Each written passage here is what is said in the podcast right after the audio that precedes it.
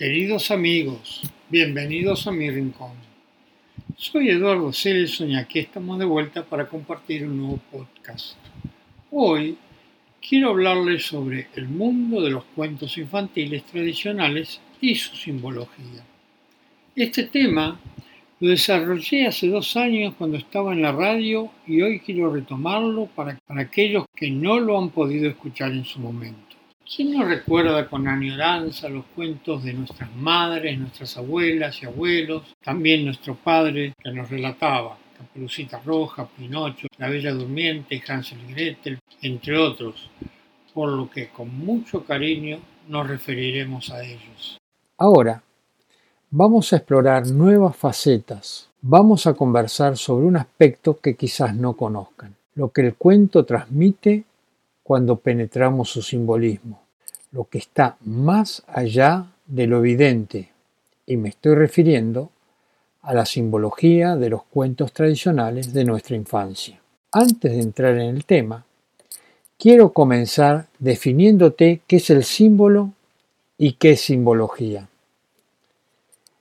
El símbolo es un signo que establece una relación de identidad con una realidad generalmente abstracta, lo que evoca o representa, como por ejemplo, el olivo es el símbolo de la paz en las culturas mediterráneas. También se define como una figura retórica de pensamiento por medio de la cual una realidad o concepto normalmente de carácter espiritual se expresa por medio de una realidad o concepto diferente, entre los que se establece una relación de correspondencia. De modo que al nombrar el concepto simbólico se sugiere o se evoca el concepto real. Por ejemplo, en muchas poesías los ríos son símbolos de la vida, porque ambas cosas son un largo camino que indefectiblemente tiene un final. Y la simbología es el estudio de los símbolos o el conjunto de estos. Un símbolo, por otra parte, es la representación sensorial de una idea que guarda un vínculo convencional y arbitrario con su objeto. Mucho se ha dicho desde la pedagogía que los cuentos tradicionales considerando los factores perturbadores de la psiquis infantil, por su condición demasiado cruel, por la presencia de personajes siniestros, por la importancia de la muerte en ellos, también por la eterna lucha entre el bien y el mal que se escenifica en ellos. Según estos pedagogos, el niño tendrá tiempo al crecer de conocer la vida con sus bemoles, llegando al extremo de acusar a estos relatos populares de ser la causa de sentimiento de culpa. Esto se da fundamentalmente en la sociedad europea. Pero, desde hace algunas décadas, comenzó el proceso de revalorización de estos relatos, destacando su valor terapéutico. Bruno Bettelheim, el gran psicoanalista estadounidense de origen austríaco, que en 1954 dio a conocer lo que llamó Symbolic Wounds, las heridas simbólicas, obra en la que realizaba una particular interpretación de las teorías antropológicas y psicoanalíticas de los ritos de iniciación. En su obra Psicoanálisis de los cuentos de hadas, apelando al rigor técnico, prueba que esos cuentos ayudan psicológicamente a los chicos desde el momento que les proporcionan criterios de valor.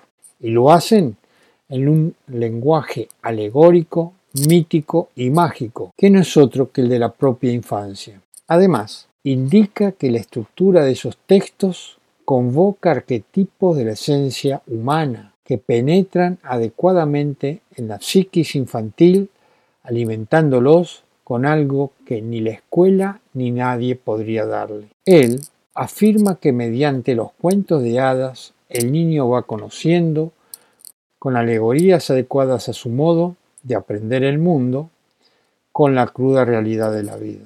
lo que viene a resultar desde esta perspectiva, que lejos de perjudicar al pequeño, ayudan a su formación, aportándole una educación sentimental tan necesaria para su equilibrado pasaje a la adolescencia.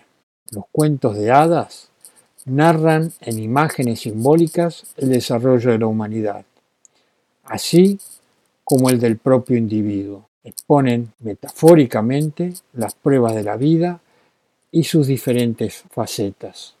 Quiero aclarar que cuando hablo de los cuentos de hadas, no me refiero solo a las hadas, también a los duendes, los gnomos, las ondinas y otros tantos personajes sutiles y mágicos que aparecen en las sagas y que tienen en común una amalgama entre lo que llamamos real y lo fantástico, que tienen en sentido amplio una condición alegórica y arquetípica y que en general son relatos que tienen un estilo libre, coloquial y que son fáciles de recordar.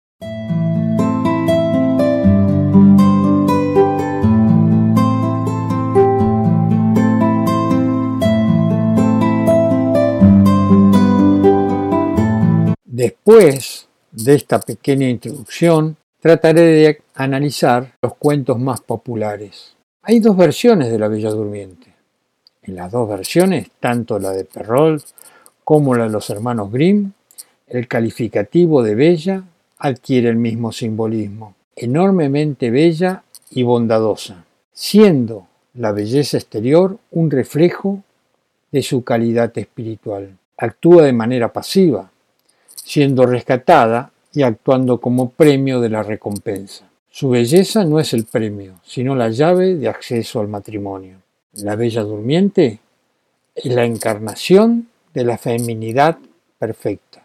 Veamos qué simbolizan el rey y la reina, que adquieren el mismo simbolismo.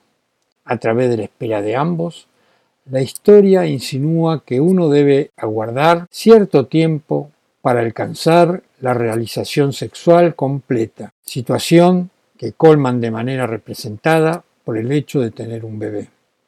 Cada una de las versiones explica diferentes actos, pero con el mismo fin y la misma celebración al conseguirlo. El príncipe es el personaje a través del cual la protagonista consigue despertar del riesgo de malgastar la vida durmiendo, al ser capaz de mantener una relación positiva con el otro, en este caso, el príncipe. El psicoanalista Bethlehem dice, el apacible encuentro del príncipe y de la princesa, su mutuo despertar, es un símbolo de lo que comporta la madurez, no solo la armonía dentro de uno mismo, sino también con el otro. Las hadas, en la historia de Perrault, se invita solo a siete hadas, mientras que la octava no había sido convidada por nadie y como venganza profiere el conocido juramento. En la de los hermanos Grimm aparecen doce hadas benévolas y una malvada. Trece hadas de la historia de los hermanos Grimm. Hace referencia a los trece meses lunares en los que antiguamente se dividía el año, aunque hoy en día este simbolismo no tenga significación alguna para aquellos que no están familiarizados con el año lunar. Todo el mundo sabe que el ciclo menstrual se presenta cada 28 días. Esto es, según la frecuencia de los meses lunares y no en función de los 12 meses en que se divide el año. Bethlehem, en simbología de los objetos, afirma que a partir de ahí podemos inferir que la cifra de 12 hadas buenas, más la perversa, la número 13, indica simbólicamente que la maldición fatal se refiere a la menstruación. En referencia a la simbología de los objetos principales, le dan un mismo significado.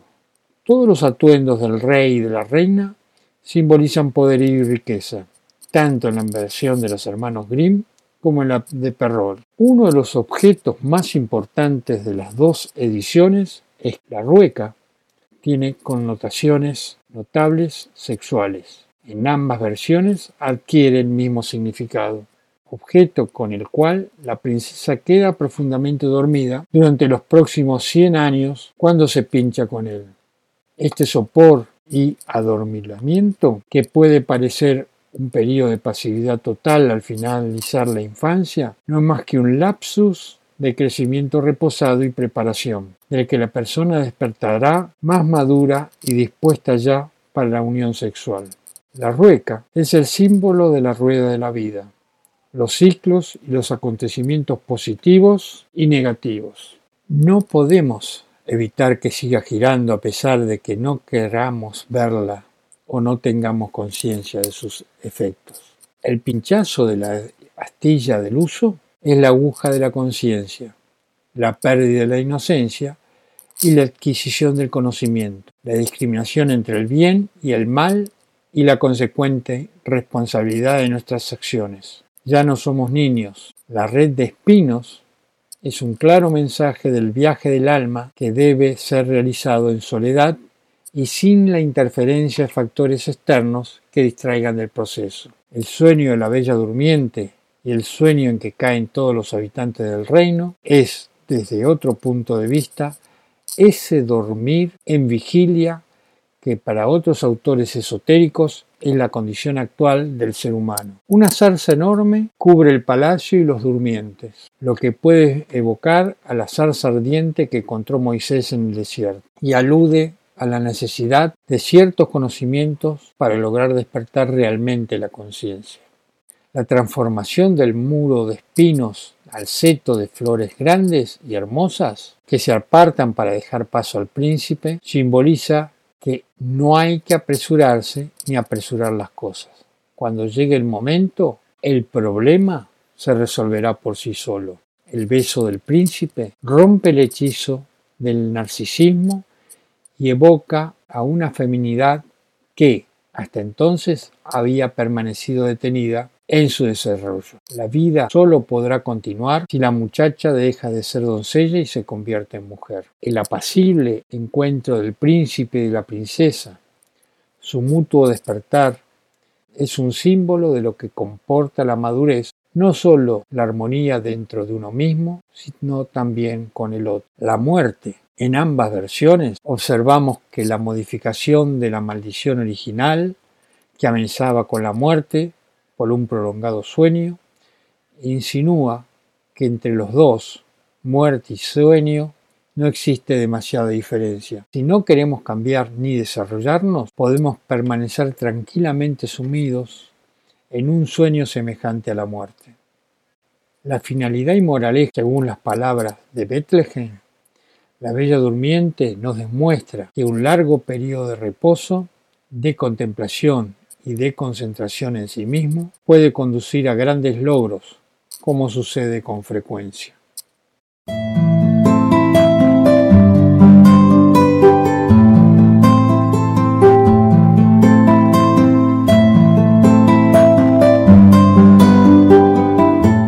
Pasemos a la Cenicienta.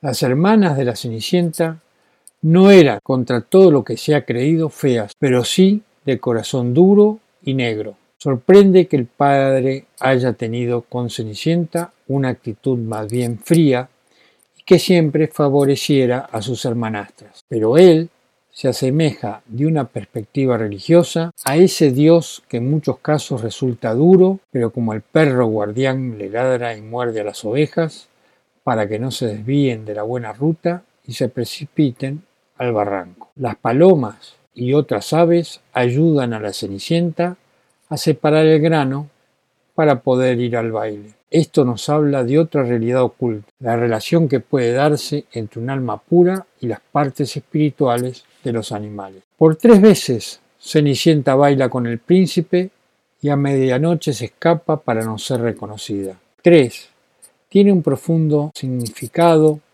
en la tradición cabalística. Entre otras cosas, significa confirmación de una acción.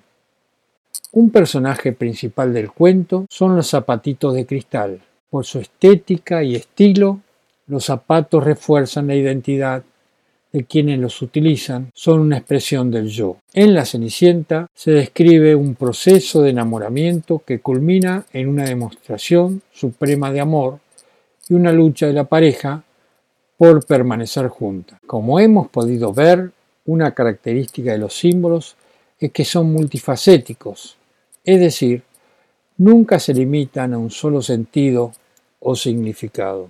El cristal es un material delicado y quebradizo, que simboliza principalmente fragilidad y transparencia. Por el motivo de material, podemos inferir que simbólicamente habla de una personalidad frágil e insegura, así como una actitud de transparencia y apertura frente al príncipe por parte de Cenicienta.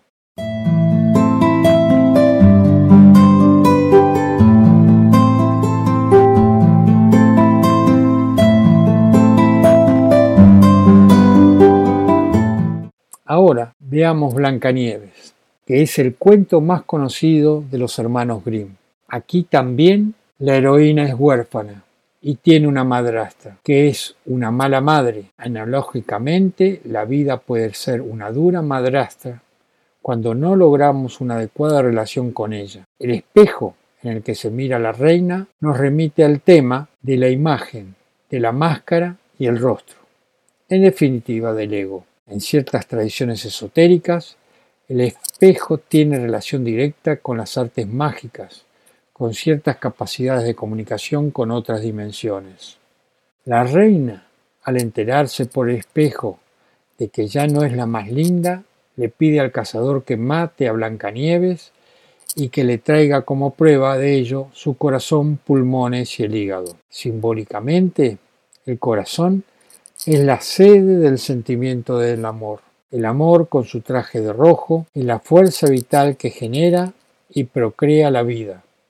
La palabra misericordia también está construida sobre la base de la raíz corazón. Miseri y cors. Los pulmones son de especial importancia en este proceso de captación de energía vital para el cuerpo y su sobrevivencia. El soplo y la palabra se prestan mucha asistencia. Uno sustenta la emisión del otro. Para poder hablar hay que respirar. Dios dijo, hágase la luz, y la luz se hizo. Eso está en Génesis 1.3. Dios, a través de su intención, creó la palabra. La palabra trae consigo la vibración divina y creadora de todas las cosas. El hígado es el órgano de la honra, de gloria y de luz. Es uno de los lugares simbólicos del cuerpo con mayor densidad. En su origen latino, la palabra hígado proviene de picus, árbol que da higos. La higuera es un árbol que representa abundancia en el universo bíblico. Era el árbol favorito de Buda. En la tradición rabínica, la higuera representa el árbol del bien y del mal. Los siete enanos son justamente los gnomos, contraparte espiritual de los minerales a los que aluden todas las enseñanzas populares ancestrales y también de los vicios del hombre. Resumiendo, la madrastra representa al mundo con sus constantes dificultades y maldad imperante, que pretende adueñarse de nuestra atención. Blancanieves representa al hombre que debe escapar de la malvada reina y así empezar el proceso que le permitirá encontrarse consigo mismo, llegando a identificar y reconocer a los siete pecados capitales, que son aquellos a los cuales nuestra personalidad humana está inclinada. Estos están simbolizados por los siete enanitos. Sabio o doc representa la soberbia, el deseo de recibir altos honores y gloria a cualquier costo, creerse superior a los demás, la humildad es la virtud para vencerla. Mocoso o estornudo representa la avaricia, el deseo desmedido de acaparar las riquezas materiales, sin importar el daño causado al prójimo. La generosidad es la virtud necesaria para vencerla. Mudito o tontín representa la lujuria, el apetito sexual que nos convierte en esclavos y tontos. El autocontrol logra el dominio de los apetitos sexuales anormales. Gruñón representa la ira, que genera la dificultad para aceptar contrariedades o vivir en permanente descontento y odio a los demás. La paciencia es la virtud para vencerla.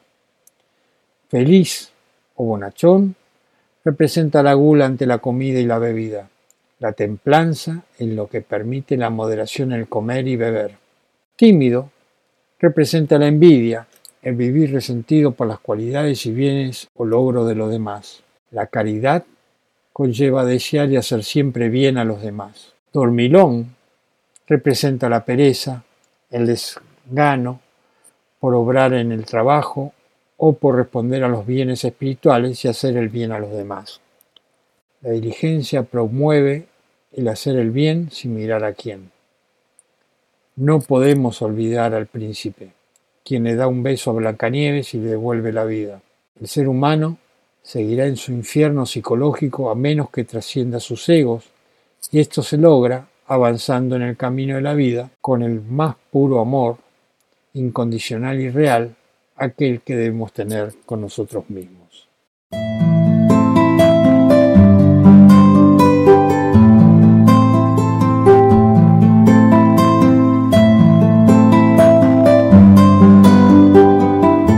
Ahora analicemos el cuento de Caperucita Roja. También en este cuento hay dos versiones, la de Charles Perrault y la de los hermanos Grimm. En la versión de Charles Perrault, los personajes principales son el lobo, la caperucita y los secundarios, la abuelita y la madre. En cambio, en la versión de los hermanos Grimm, los personajes principales son Caperucita, el lobo y la abuela, y los secundarios, la madre y el cazador. La versión que voy a analizar es la de los hermanos Grimm, que es la más conocida.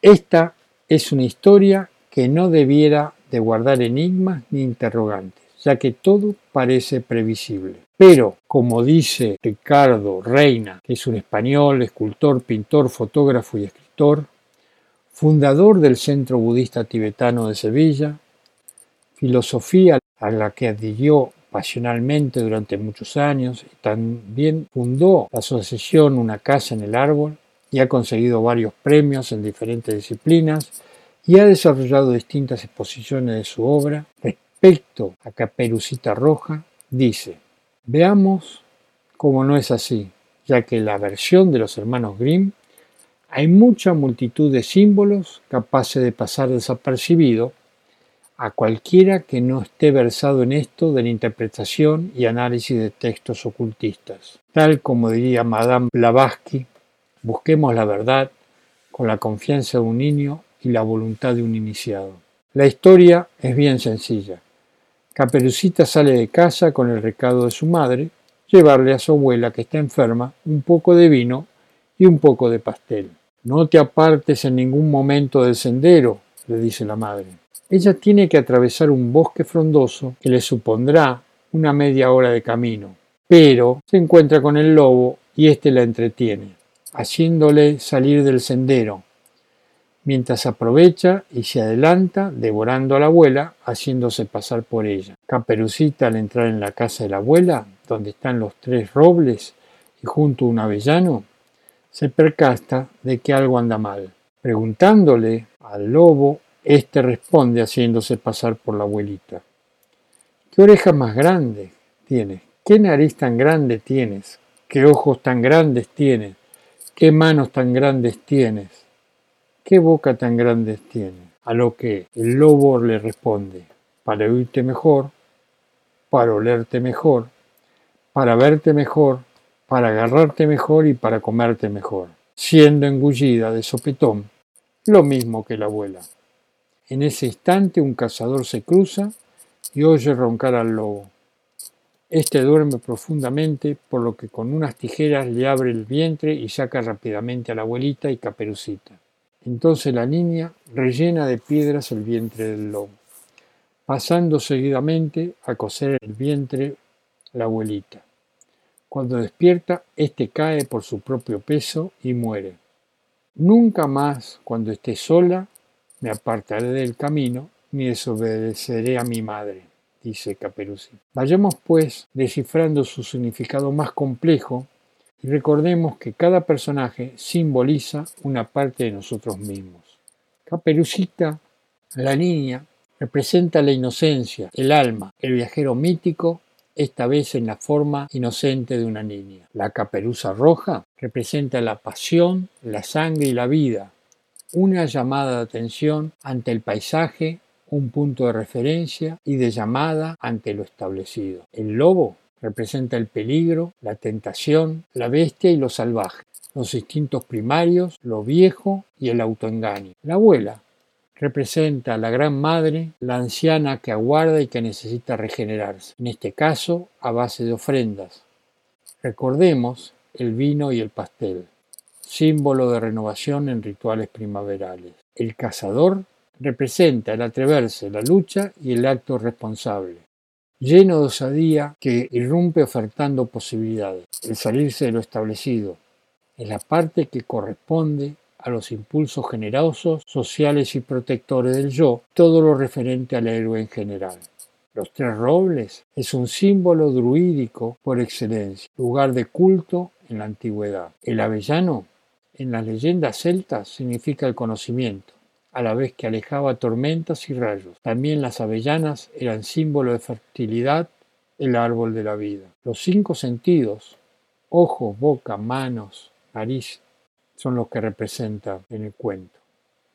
Las piedras representan la tierra y la fuerza de la materia.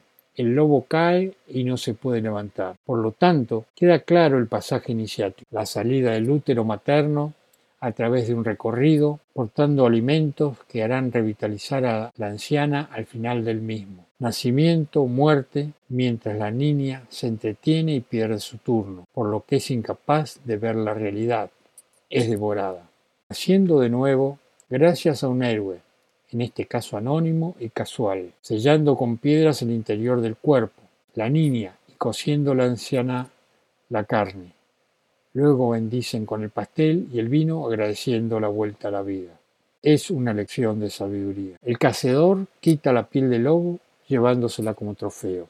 Con el rechazo de los pretendientes o la salida fuera de los límites, comienza la aventura. Entra en un terreno no protegido, nuevo. No puede ser creativo a menos que deje atrás lo limitado, lo fijado, todas las reglas.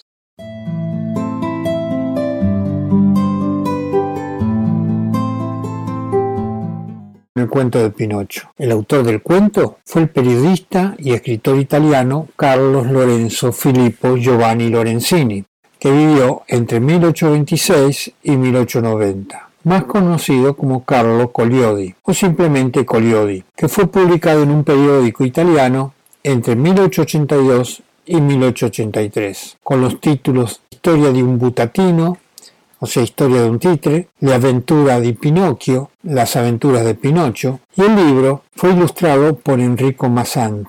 Este es un fantástico cuento clásico lleno de valores, con él podrás reflexionar sobre la mentira, la desobediencia y el respeto. El cuento de Pinocho es la historia del alma humana en su viaje de evolución espiritual. Pinocho es creado bajo la influencia de dos personajes, uno masculino y otro femenino, que simbolizan los dos aspectos de la dualidad en los que se ha de conformar la realidad humana. La dualidad establecerá para toda criatura un aspecto visible y por lo tanto apto para desenvolverse en la envoltura humana, que es Gepetto, y otro mágico y envuelto en un halo espiritual luminoso e invisible, el hada azul.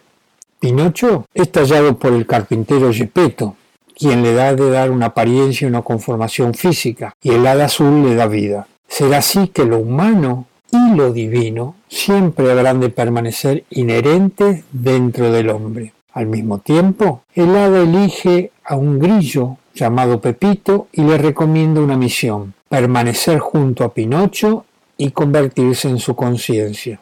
Esto significa que Dios pone junto a cada alma la conciencia de la verdad, que la acompaña siempre dentro de sí misma. O sea, que la realidad divina incorpora en cada alma la adecuada conciencia como capacidad imprescindible que nos pueda hacer distinguir la verdad de la mentira, aquello que nos es útil para el camino de lo que nos esclaviza y nos vuelve ignorantes. El mayor deseo de Gepetto es que Pinocho llegue a ser un niño de verdad y sabe que su deseo solo puede hacerse realidad si Pinocho aprende y crece, por lo que lo envía a la escuela, indicando con ello la necesidad de encontrar las vías de conocimiento adecuadas que nos permitan evolucionar en la vida. Recordemos que todos estamos en un proceso de aprendizaje permanente, seamos conscientes o no de ello.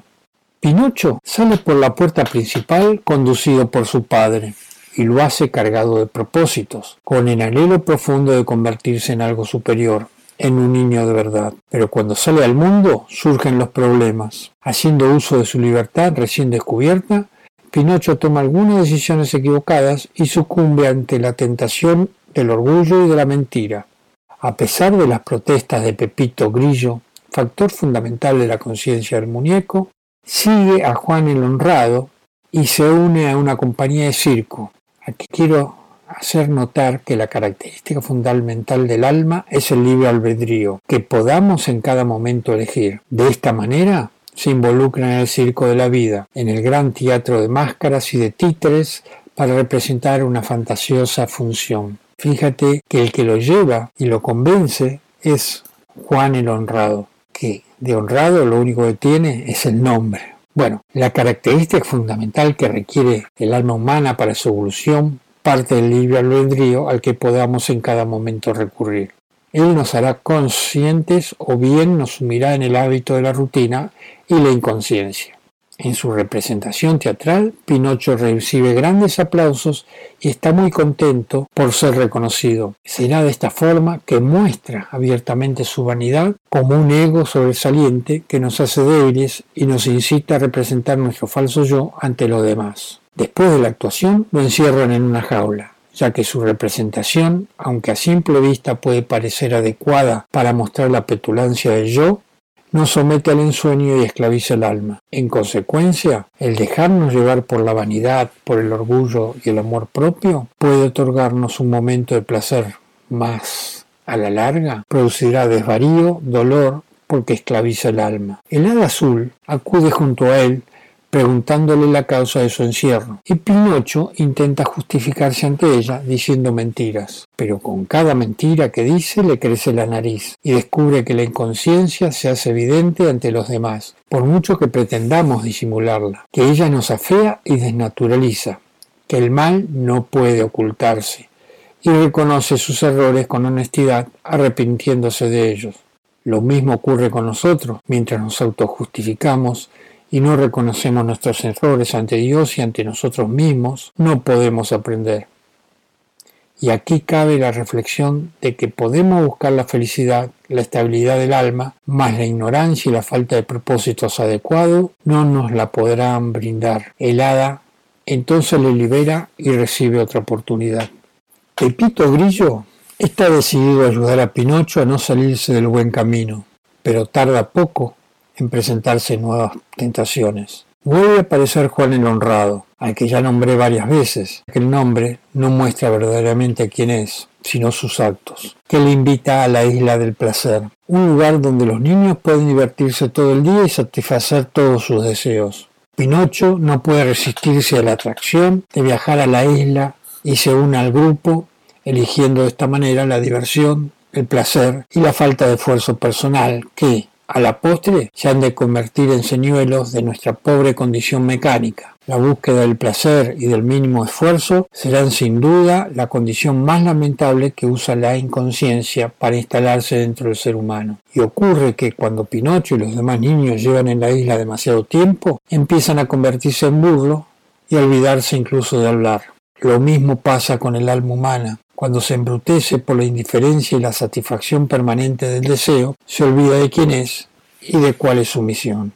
Pinocho se da cuenta a tiempo en el instante en que descubre que les está saliendo orejas y le rabo de burro. Se dirige entonces a Pepito Grillo para pedirle ayuda, un consejo fundamental que el alma necesita para recuperar sabiamente el camino. Esta toma de conciencia le salva ya que Pepito Grillo, por mucho que la inconsciencia nos trate de seducir en otra edición, siempre sabe cómo puede escaparse de la isla. Cuando están libres comienzan a buscar repeto. Sin embargo, al regresar a su casa, descubren que ha desaparecido, ya que ha ido en busca de Pinocho, preocupado por el estado en el que se pudiera encontrar. Esta imagen tiene una importancia fundamental en la comprensión espiritual del cuento. Ya que nos indica que nuestro ser interior, representado por el creador del muñeco, siempre vela por nosotros, ofreciendo muy diferentes oportunidades para que esta realidad caída e inconsciente que representa el muñeco termine alcanzando la libertad. Pinocho recibe indicaciones sobre el paradero de su padre. Podrá encontrarlo en el fondo del mar, en el vientre de una gran ballena que se tragó la barca de Gepetto. La ballena representaba en la antigüedad la reconciliación del espíritu con la materia, encuentro que ha de suceder en el mar de la vida, donde los vientos y tempestades nos pondrán llevar a la deriva o bien hacer que nos encontremos con un decidido rumbo. De esta manera, el cuento nos indica que hemos de encontrar la inspiración, la verdadera naturaleza espiritual de nuestro yo inconsciente. Cuando Pinocho y Pepito Grillo buscan a Gepetto en el mar, los traga la misma ballena. En el vientre de esta tiene una alegre reunión de Pinocho con su padre. Más pronto se darán cuenta que deben escaparse de aquel encierro para seguir juntos a la luz del día y en tierra firme. Comprenderemos, gracias a este episodio, que nuestro viaje espiritual no termina cuando empezamos a comprender la importancia de nuestras cualidades, a reconocer la luz espiritual que habita dentro de nosotros, sino que es aquí desde donde ha de partir una profunda convicción para poder salir del vientre de esa ballena pseudo espiritual que nos puede tentar y hacernos pensar que ya estamos calentitos y reconfortados en el ensueño de la luz. La ballena, en consecuencia, representa el ensueño religioso y timorato que nos puede hacer perder nuestra legítima identidad y sumisos en el autoengaño. El siguiente paso será pues salir del engaño teórico y dogmático, llevando este estado superior de la conciencia a la vida diaria. Tarea delicada para los que realmente anhelan el verdadero despertar. En el cuento, Pinocho tiene un plan. Se le ocurre un modo de escapar que requiere mucha fuerza y valor y es gracias a su constancia y firmeza de propósitos que lo consigue.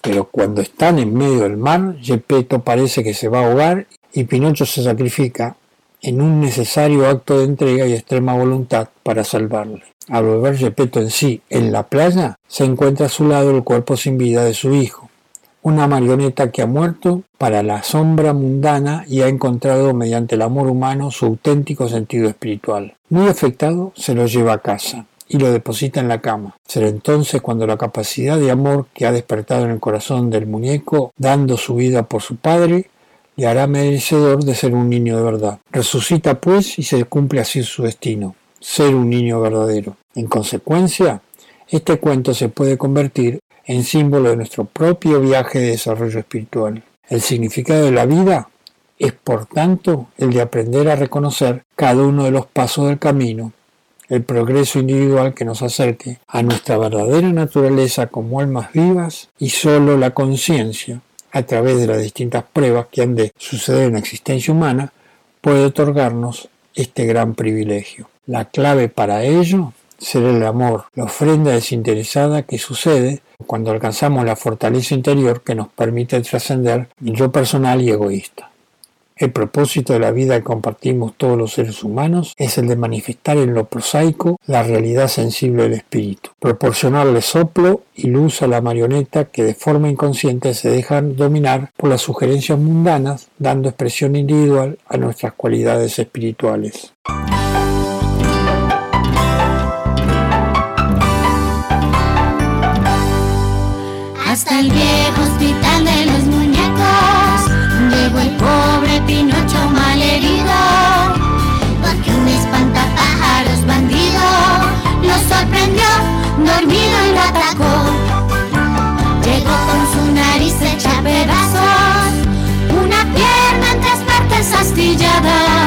Una lesión interna y delicada, que el médico de guardia no atendió.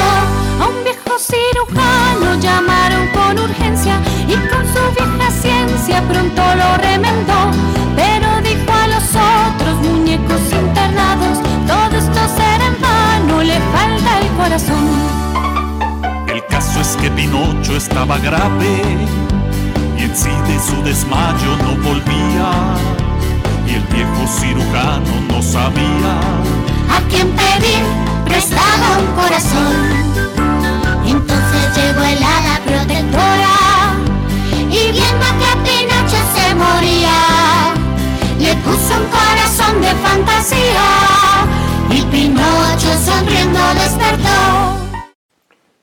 Ahora, acompáñame a analizar el cuento de Hansel y Gretel. Hansel y Gretel es un cuento de hadas escrito por los hermanos Grimm. El texto narra la historia de los padres de Hansel y Gretel, quienes deciden dejar a sus hijos en el bosque, ya que sufren de pobreza extrema y no pueden proporcionarles suficiente comida. Al estar ahí solos, Hansel con migajas de pan traza el camino de su casa al bosque. Desafortunadamente, las migajas serán comidas por los pájaros y se quedarán sin idea del camino de vuelta a casa. Desilusionados, los niños empiezan a rondar buscando refugio. Hansel y Gretel tomarán malas decisiones que los llevará por una aventura mortal. Terminamos concluyendo que aunque lo neguemos, siempre necesitamos ayuda de fuerzas superiores para que nos guíen y proteja. La mamá de ellos es la que decide dejar a sus hijos en el bosque, a sus propios hijos a morir, en vez de compartirles lo poco que le queda. La mamá simboliza la maldad y egoísmo porque en la vida siempre va a haber alguien o algo que va a querer lastimarte o intentar que deje de hacer lo que estás haciendo. Pero siempre necesitamos tener la fuerza para luchar contra las personas y cosas malas que nos pasen. Pero para Bethlehem las madres representan la fuente de alimento para el niño, por lo que Hansel cree que ella lo abandona. Las emociones experimentadas en ese momento por Hansel, que cree que su madre no desea satisfacer sus necesidades, le lleva a pensar que su madre se convirtió en un ser falto de cariño, egoísta y despectivo. Sin embargo, desde la psicología analítica de Carl Jung, esta madre es vista como una madre arquetípica, ejemplar en sus aspectos abandónicos, puesto que echa a los hijos de casa como la madre biológica echa al hijo a la vida al dar a luz, como madre alimenticia con la casa de chocolate o como la madre devoradora que quiere asar a los hijos en un horno.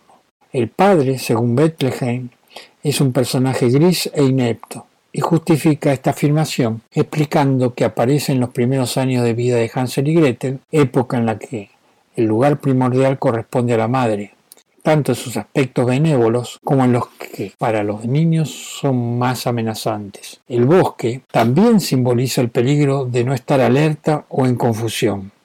Adentro del bosque, los dos pobres niños solos no sabían qué hacer. Ya tan llenos de pánico, empezaron a rondar a ciegas sin tener un plan, sin saber a dónde ir. Cegados con susto, la mente nublada y el estómago vacío, vieron la casa de Dulce y no supieron controlarse. Así nos pasa en la vida real.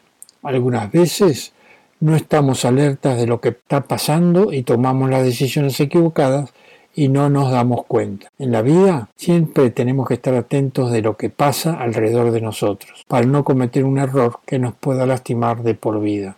Después de dejarlos solos en el bosque, su propia madre desaparece un pájaro blanco que los guía a la casa de dulces. Aunque al final no los llevó al mejor lugar, les brindó consuelo de vida. El pájaro blanco simboliza la esperanza. Nosotros como seres humanos algunas veces las perdemos por razones tontas o algunas veces porque no vemos algo mejor delante de nosotros. Necesitamos aprender que siempre hay alguien a quien le importamos y que nos quiere. Además, que para cada problema existe una solución. En la casa de Dulce, ellos no pudieron contenerse e empezaron a agarrar a trozos parte de la casa ya que no habían comido en días, sin saber de quién era la casa. Sin tocar ni introducirse, llegaron y empezaron a comérsela, lo cual estuvo muy mal de su parte. La casa de Dulce simboliza la tentación.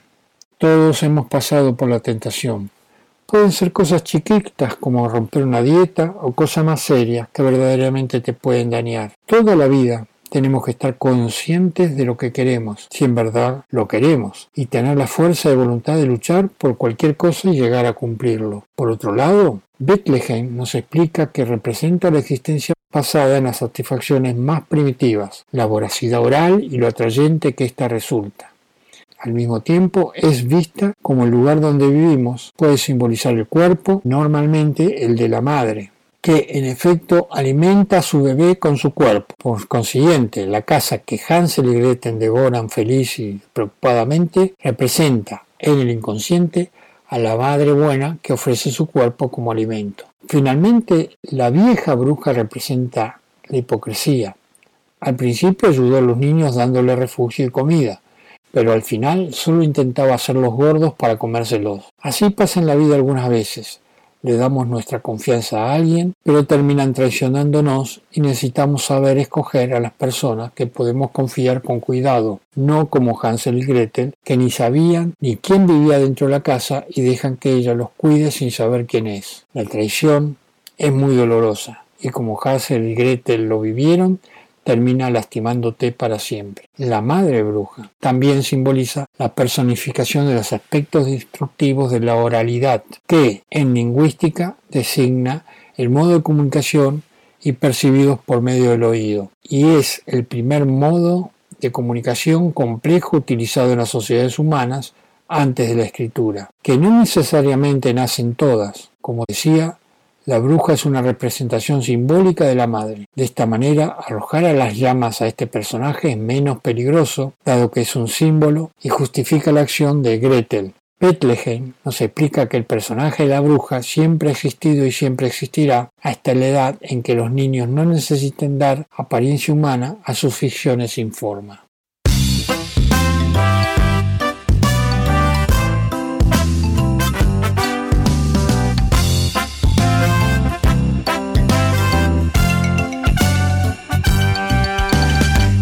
Y Gretel se fueron al bosque a buscar frutas para comer. Para no perderse en el bosque tan grande, Hansel lanzaba migajas de pan. No se dieron cuenta que los pájaros del bosque se comían las migajas de pan. Así que el camino estaba perdido, no podían regresar. Pasaron la noche en el bosque.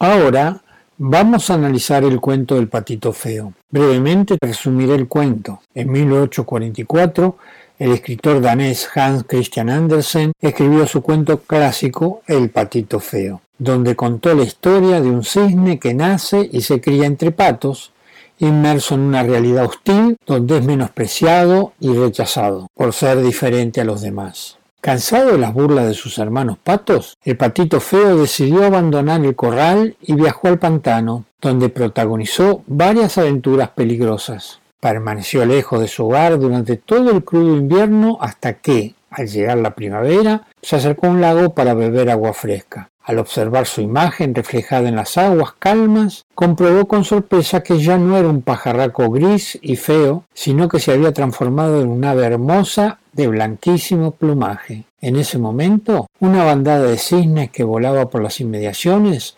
observó al solitario aventurero, se acercó a él y en ese momento el patito feo conoció su verdadera identidad. Feliz por el grato descubrimiento, el nuevo cisne voló muy lejos de los parajes donde había sido despreciado y humillado, convirtiéndose en poco tiempo en el cisne más hermoso de la bandada. Aquí debemos pensar en el mito del héroe, desarrollado largamente por Joseph Campbell. Podremos reconocer en el cuento del patito feo diversos eventos heroicos que nos llevan al descubrimiento del sentido oculto del relato tradicional. El primer evento Todas las historias heroicas comienzan mostrando al protagonista en un entorno que no es propio donde lleva una vida desgraciada y llena de frustraciones. El corral como el mundo ordinario o como lo llaman el mundo profano. El segundo el protagonista desconoce su noble origen y las personas que lo han criado no son sus verdaderos padres. El tercero, las potencialidades del protagonista son desperdiciadas por ignorancia de su propósito existencial, del mismo modo que los seres humanos que,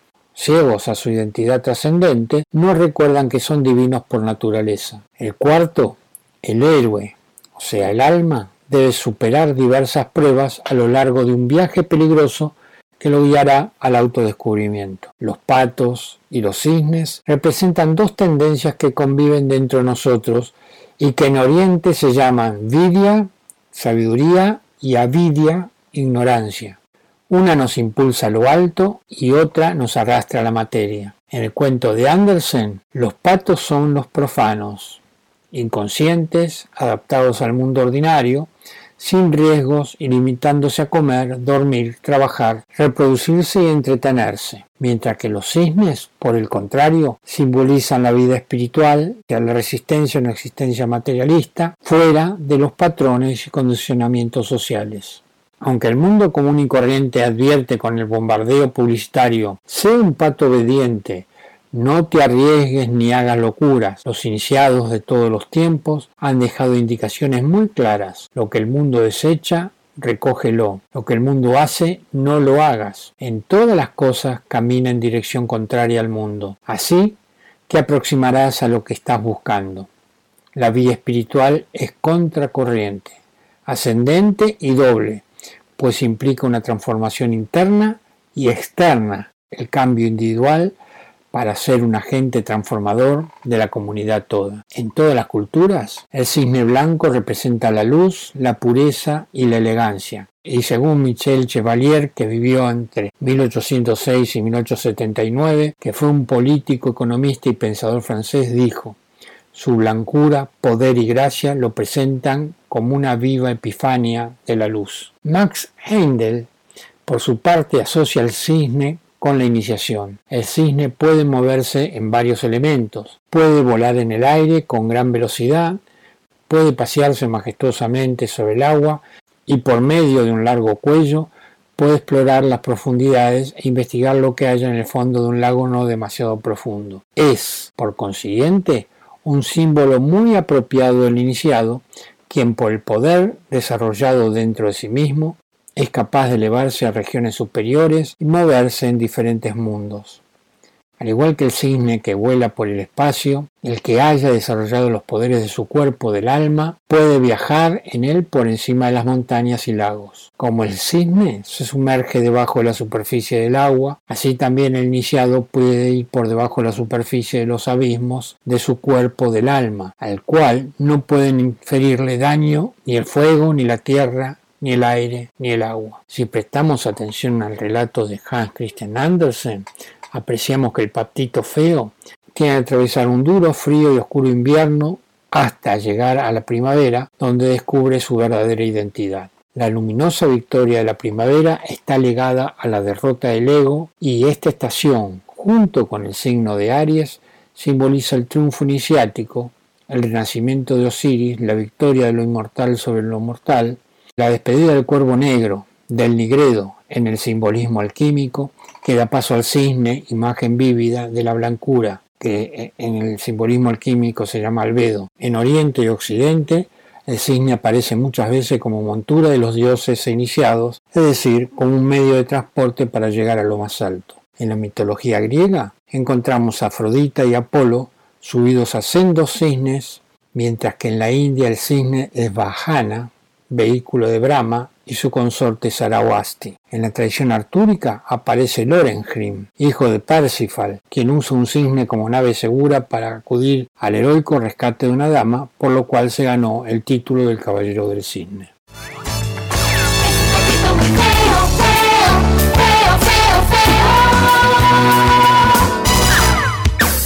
Ay, qué pato feo, sí señor. Es un patito muy feo, feo,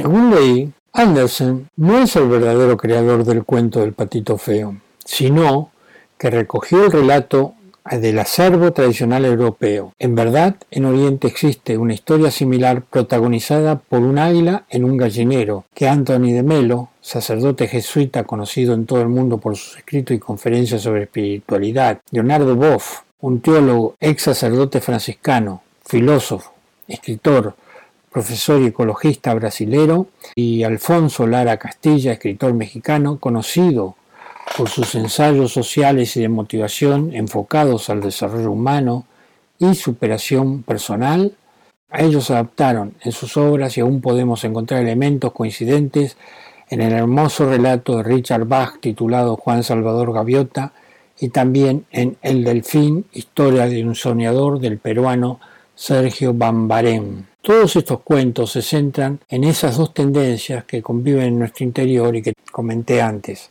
avidia, que es ignorancia, y vidia, sabiduría. Una que arrastra el alma a la materia y otra que le da alas y que la eleva hacia la tierra del espíritu.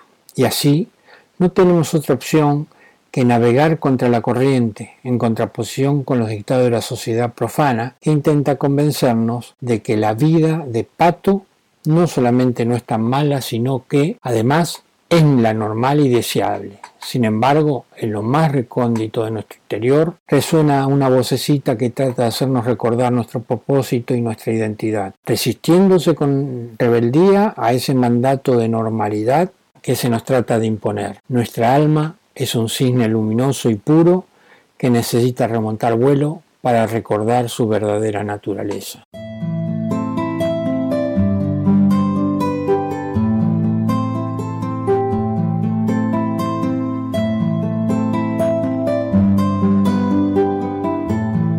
Peter Pan es un niño volador que, acompañado de la hada campanilla, invita a la niña Wendy y a sus dos hermanos a visitar volando la isla de nunca jamás y conocer a los niños perdidos que viven con él, con la intención de que Wendy sea la mamá de todos ellos. Antes de analizar el cuento, te voy a contar sobre James Matthew Barrie, escritor escocés que vivió entre 1860 y 1937 cuya fama está ligada a su personaje Peter Pan, con lo que acertó a dar vida literaria a las pulsiones y anhelos de retorno a la infancia que la mayoría de las personas llevan adentro. Y trataré de contarte cómo llega a escribir el cuento analizando rápidamente los personajes y los símbolos del mismo. James Perry, a la edad de 6 años, perdió a su hermano mayor de 13 años en un trágico accidente. Desde entonces, quedó retenido en la mente de Berry, eternizando ese suceso en su obra.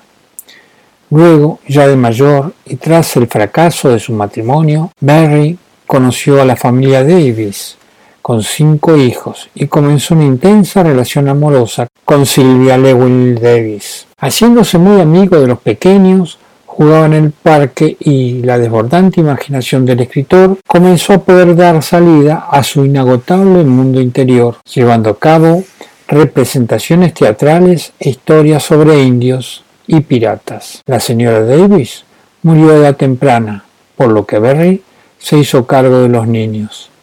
Berry se acercó a la sociedad esotérica Golden Dawn y ahí pudo configurar los elementos necesarios para el cuento que haya más influido socialmente desde su estreno en Londres un 27 de diciembre de 1904. Uno de los niños se llamaba Peter y ahí damos paso al inicio del personaje creado por Berry. El segundo apellido o nombre, según se mire, es Pan, sin duda alguna haciendo alusión al dios Pan, ese dios de la naturaleza con patas de carnero, orejas puntiagudas y pequeños cuernos que toca la flauta en la mitología griega. El traje verde, con flecos, representaba sin duda la naturaleza. La estrella a la que seguían para llegar al país de nunca jamás hace alusión indirecta a la estrella Sirio, la que siempre han seguido los magos. El país de nunca jamás no representa el cielo como muchos autores designan, sino el imaginario, la infancia perdida. Campanilla es la representación de hada más que de ángel, por aquello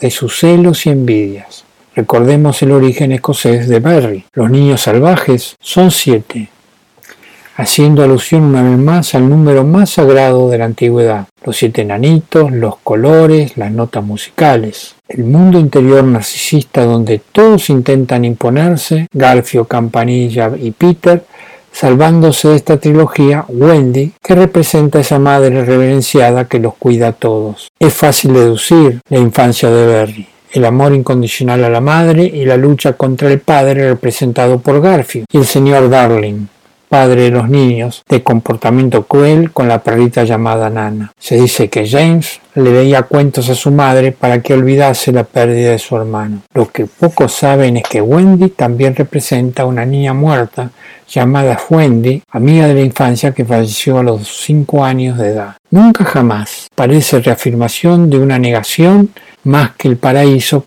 Luego está ese tic-tac inquietante que trae el cocodrilo, ese viejo devorador de niño que conlleva el tiempo que nos aleja de la infancia. La presunción de Garfield tampoco nos deja indiferente, la elegancia y el dolor que aparecen al ser un mayor. Dejamos para lo último uno de los símbolos más reseñables, la sombra, tema más que tratado en el psicoanálisis de Carl Jung. Recordemos que Peter acude a casa de Wendy a recuperar la sombra que ha perdido. Wendy, representando a la madre, se la cose a la planta de los pies para que no escape de su lado. Hablamos de conciencia e inconsciencia. Multitud de símbolos aparecen tras esta página de esta impresionante narración, a veces cruel y despiadada, una búsqueda y escape al mismo tiempo, lucha y desesperación. Luego están las sirenas, objeto de diversión y placer en el libro.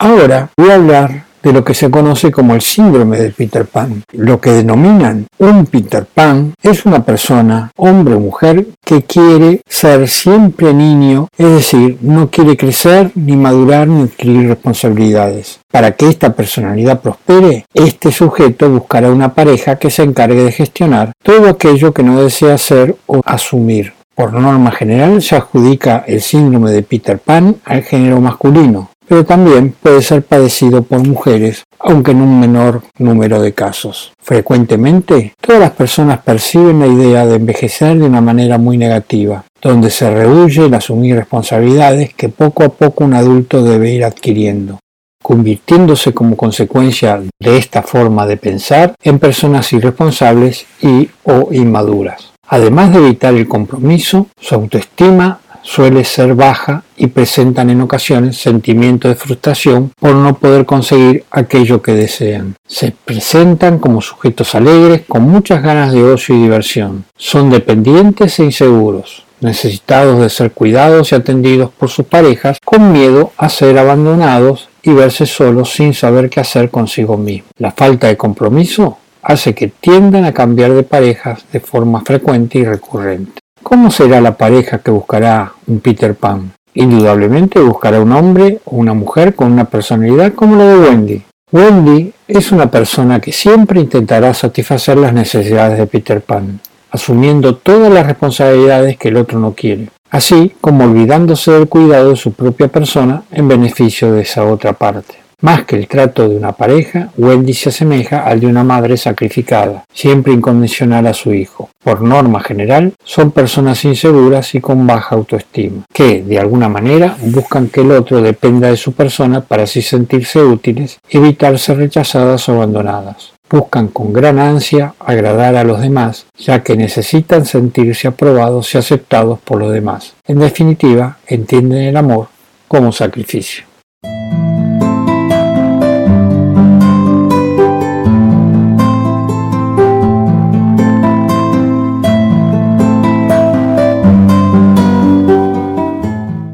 Hemos llegado al final de este podcast. Espero les haya gustado. Si quieren hacerme algún comentario, escríbanme a eduardoceleson.gmail.com. Los espero para compartir juntos un nuevo podcast.